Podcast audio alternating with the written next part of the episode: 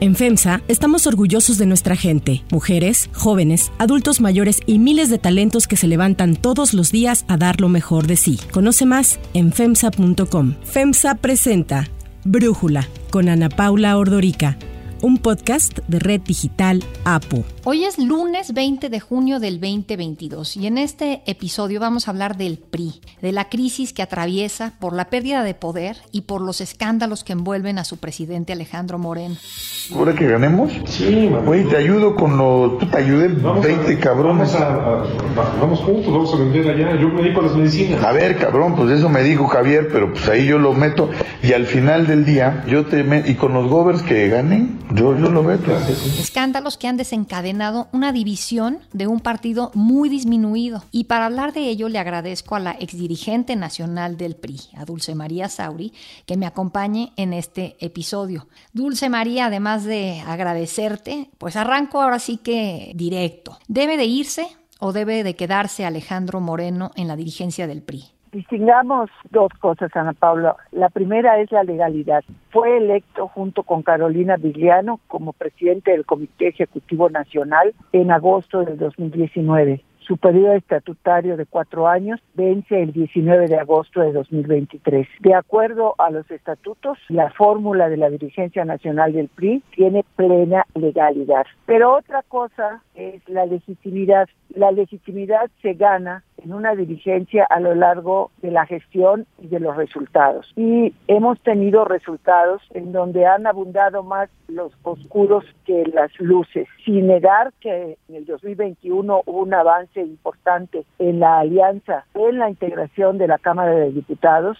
El PRI ha perdido significativamente espacios territoriales, es decir, ha perdido gubernaturas de las 12 que tenía en 2021, le quedaban cuatro hasta el 5 de junio en que perdió dos, pero ganó con un candidato del PRI la alianza en Durango.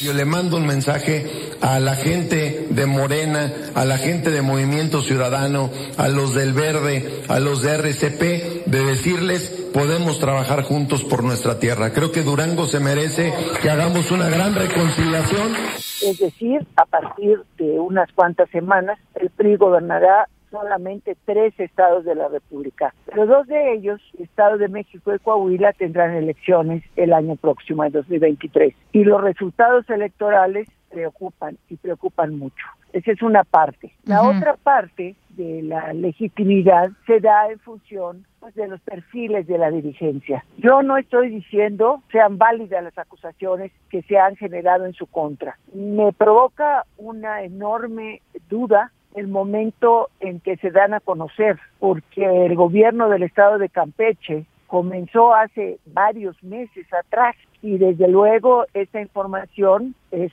altamente probable que la tuviera la gobernadora, la propia Fiscalía de Justicia de Campeche, y sin embargo no la habían presentado a la opinión pública ni habían empezado a realizar gestión alguna tendiente a pues hacer una demanda sobre las supuestas imputaciones. Pero ¿qué pasó? Bueno, pues el PRI se negó a votar a favor de la reforma constitucional en materia eléctrica.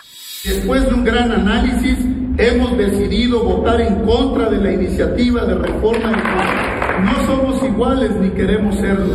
Y después de esta negativa, se respondió a una demanda de la militancia del PRI, yo diría que más allá de sectores muy amplios de la sociedad mexicana, se desató el infierno sobre el dirigente nacional. Lo menos que puedo decir es que es sospechoso, muy sospechoso el momento. Sin embargo, las acusaciones allá están y desde mi perspectiva es indispensable aclararlas, pero también deslindar al partido de un proceso muy complicado en que está en este momento el presidente nacional del PRI. Y en ese sentido te vuelvo a preguntar, ¿debe de irse o debe de quedarse Alejandro Moreno? Es una decisión personalísima. Sí, porque los estatutos no lo van a obligar o todos ustedes, los expresidentes del PRI, por más que estén unidos, no pueden obligarlo a él a dimitir. Tiene que ser una decisión de él. Pero tú, ¿qué piensas, Dulce María?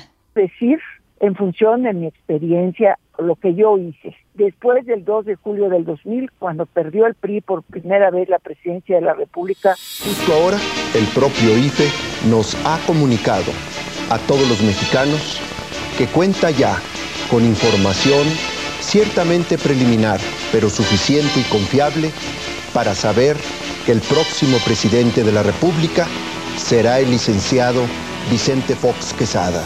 Yo era la presidenta del Comité Nacional del PRI. Al día siguiente anuncié que renunciaba a la presidencia del partido bajo la consideración que un partido como un equipo de fútbol, incluso ese símil, cuando sufre una derrota en la final del campeonato mundial, el entrenador, la entrenadora, presenta su renuncia. No es que sea culpable, pero sí responsable. Así me asumí. Durante los siguientes tres días hubo internamente en el partido una discusión tremenda. Una parte de la dirigencia decía que era procedente lo que yo estaba planteando. Incluso citamos al Consejo Político Nacional para que pudiera yo presentar la renuncia. Pero otra parte de la dirigencia decía que bajo ninguna circunstancia el partido debería de sufrir la pérdida de su presidencia en esos momentos tan delicados. Me convencieron dos situaciones para no irme. Una fue un grupo de expresidentes del Comité Ejecutivo Nacional.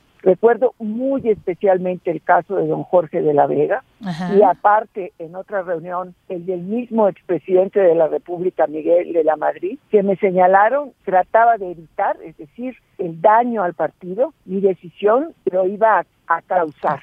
Y otro un dirigente que en la mesa donde estaba comentando mi determinación me interrumpió y me dijo, un general no abandona a su ejército en medio de la derrota, usted se tiene que quedar. Y me quedé. Esa es mi experiencia personal sobre este tema. Así como también reconozco la experiencia personal de Mario Fabio Beltrones cuando en 2016, después de malos resultados electorales, decidió presentar su renuncia.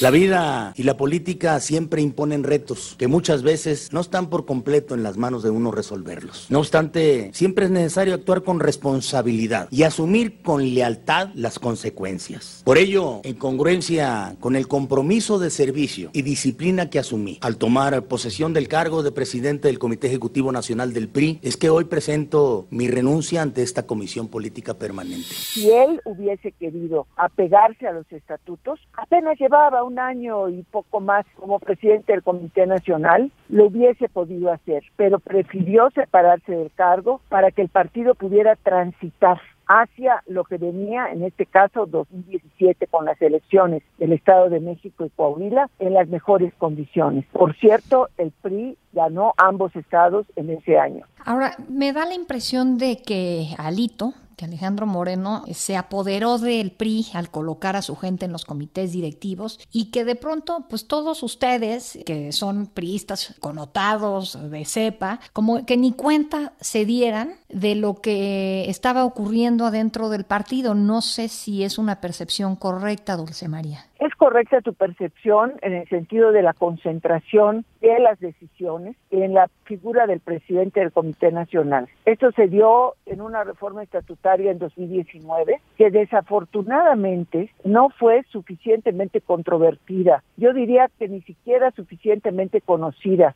por consejeras y consejeros que finalmente la aprobaron. Eh, había dentro de las pretensiones de esa reforma eh, darle facultades al presidente del Comité Nacional para que nombrara a los coordinadores parlamentarios de la Cámara de Diputados y de Senadores. Yo era diputada en aquel momento y fui parte de un grupo que se opuso tajantemente a esa concentración de poder en el presidente del Comité Nacional y nosotros logramos que esa parte de la reforma estatutaria quedara fuera. Pero la otra relativa que única y exclusivamente la dirigencia nacional, le hace presidente del Comité Nacional, puede registrar coaliciones en los estados y desde luego la nacional, puede registrar candidaturas hasta del último regidor del municipio más pequeño, esa centralización se dio en el contexto de considerar que el PRI necesitaba un mando único. Así lo expresó a quienes pudieron hablar con el presidente del partido sobre esta disposición porque había amenazas de que comités estatales fueran cooptados por los nuevos gobernadores, por los partidos opositores y que el Comité Nacional tenía la responsabilidad de evitar esas situaciones. Bajo esa razón se hizo esa reforma, se aprobó y lo cierto es que no ha funcionado. Fue parte de las cuestiones que comentamos.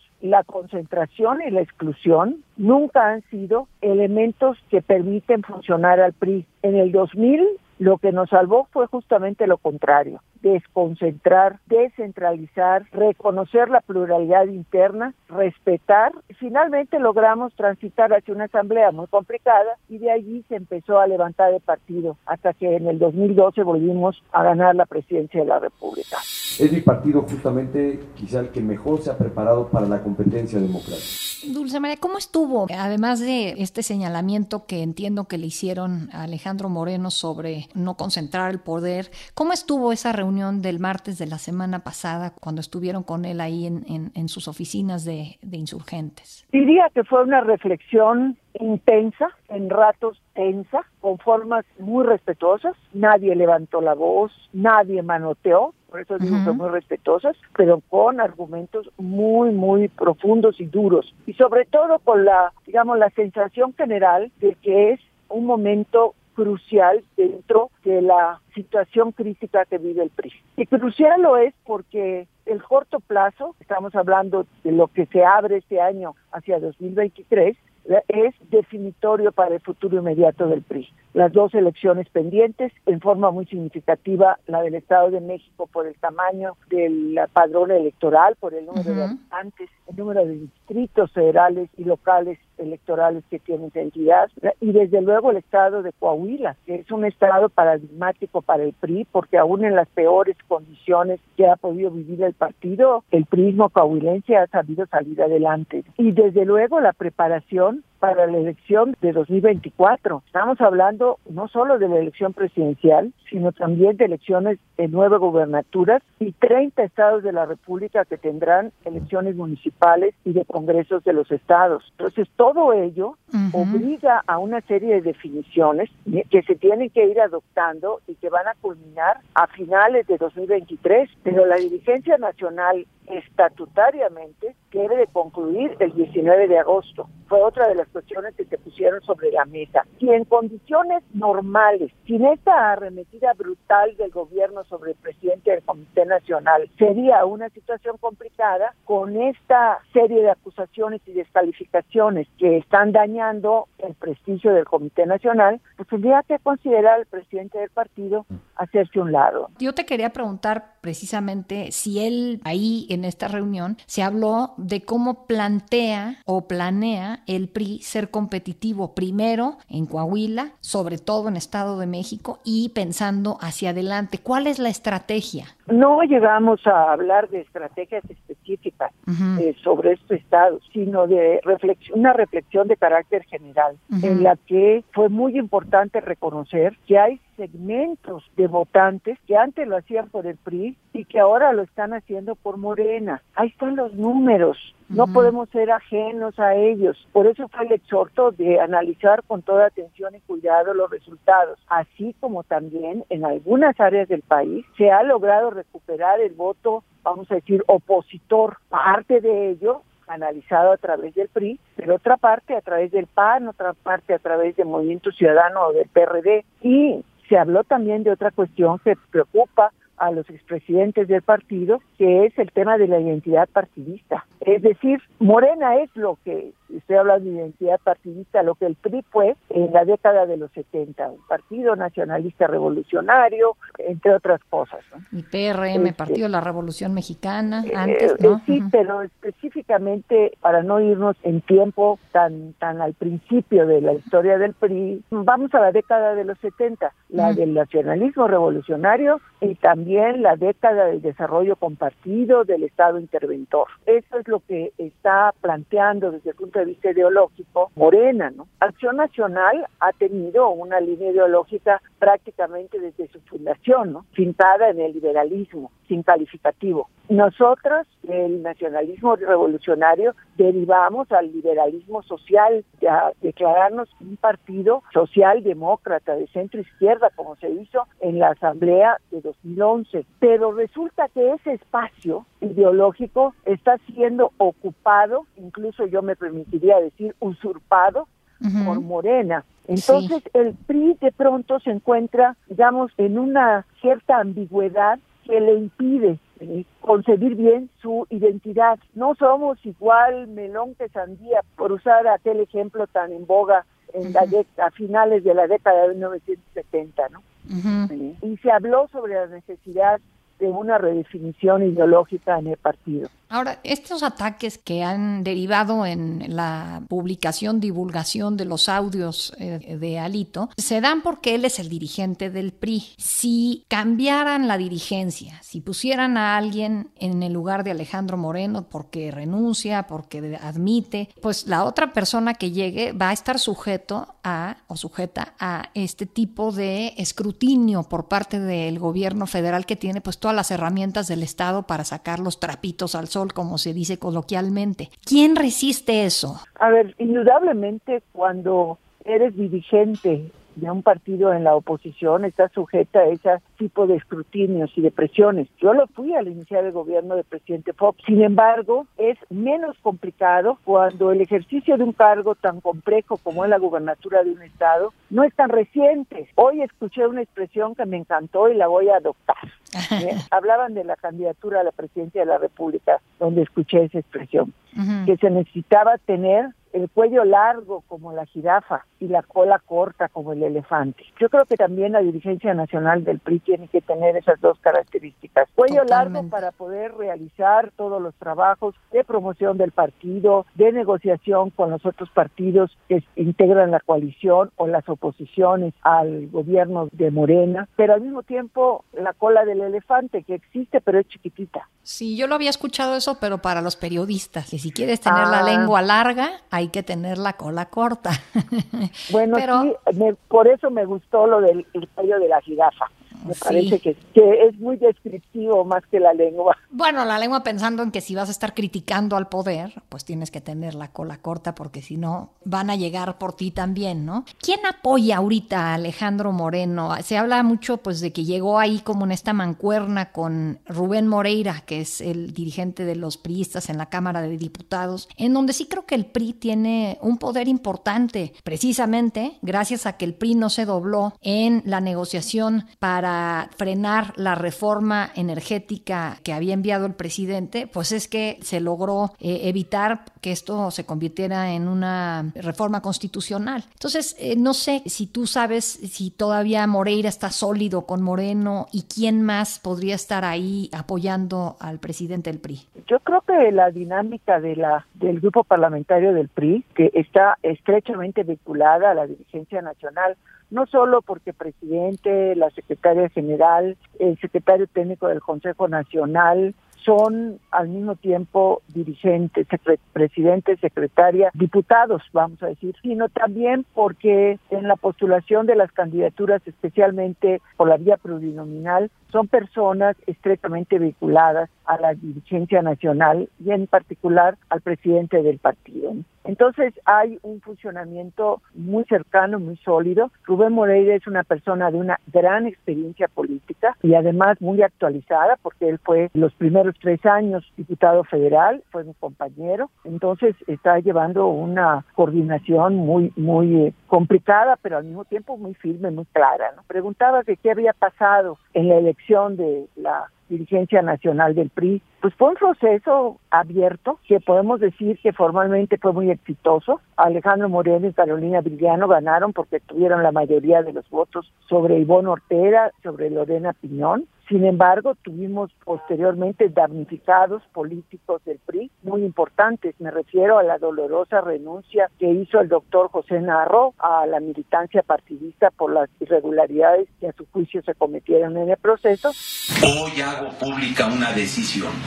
Mi renuncia a formar parte de la comedia y a legitimar lo que está viciado de origen, mi renuncia a participar en un proceso que la sociedad pronto reclamará y a formar parte de los obsequiosos, pero también mi renuncia al partido en el que milité por más de 46 años, el partido con el que me identifiqué en Reyes Heroles, Colosio y María de los Ángeles Moreno, el partido que es de México y de los priistas, pero que ha sido secuestrado por el pasado y la regresión y después de mi compañera, de mi paisana Ivonne Ortega, que había sido candidata también a la presidencia del partido y que renunció y ahora está como parte del Movimiento Ciudadano.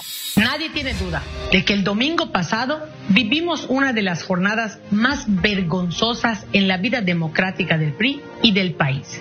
Eso está claro. El resultado para el PRI es que lo refundieron si se insiste en las viejas mañas y en las prácticas deshonestas mostradas durante la elección, el PRI, de la mano de la cúpula, solo tiene una ruta, la extinción. Entonces esas dos renuncias connotadas, pues también fueron una llamada de atención que tenía que haber un proceso de integración y de dirección de la dirigencia nacional incluyente que sumara en el que todas y todos los militantes son importantes. El PRI no puede darse el lujo de decir pues si se quiere de que se vaya, ¿no? Tenemos que hacer lo necesario para mantener dentro de nuestras filas a aquellos que creen en nuestro partido y lo que se representa, ¿no? Esa es la historia. Eh, Dulce María Sauri, vamos a estar muy pendientes eh, de cómo siga avanzando ahora sí esto que parece una telenovela política. Muchísimas gracias por lo pronto por haber platicado con nosotros. Muchísimo gusto también de estar aquí en este espacio. Yo soy Ana Paula Ordorica. Brújula lo produce Batseba Feitelson. En la redacción Airam Narváez. En la coordinación y redacción, Christopher Chimal. Y en la edición, Omar Lozano. Los esperamos mañana con la información más importante del día. Oxo, Farmacias ISA, Cruz Verde, Oxo Gas, Coca-Cola FEMSA, Invera, Torrey y PTM son algunas de las muchas empresas que crean más de 245 mil empleos tan solo en México y generan valor como parte de FEMSA. FEMSA presentó Brújula con Ana Paula Ordorica un podcast de Red Digital APO.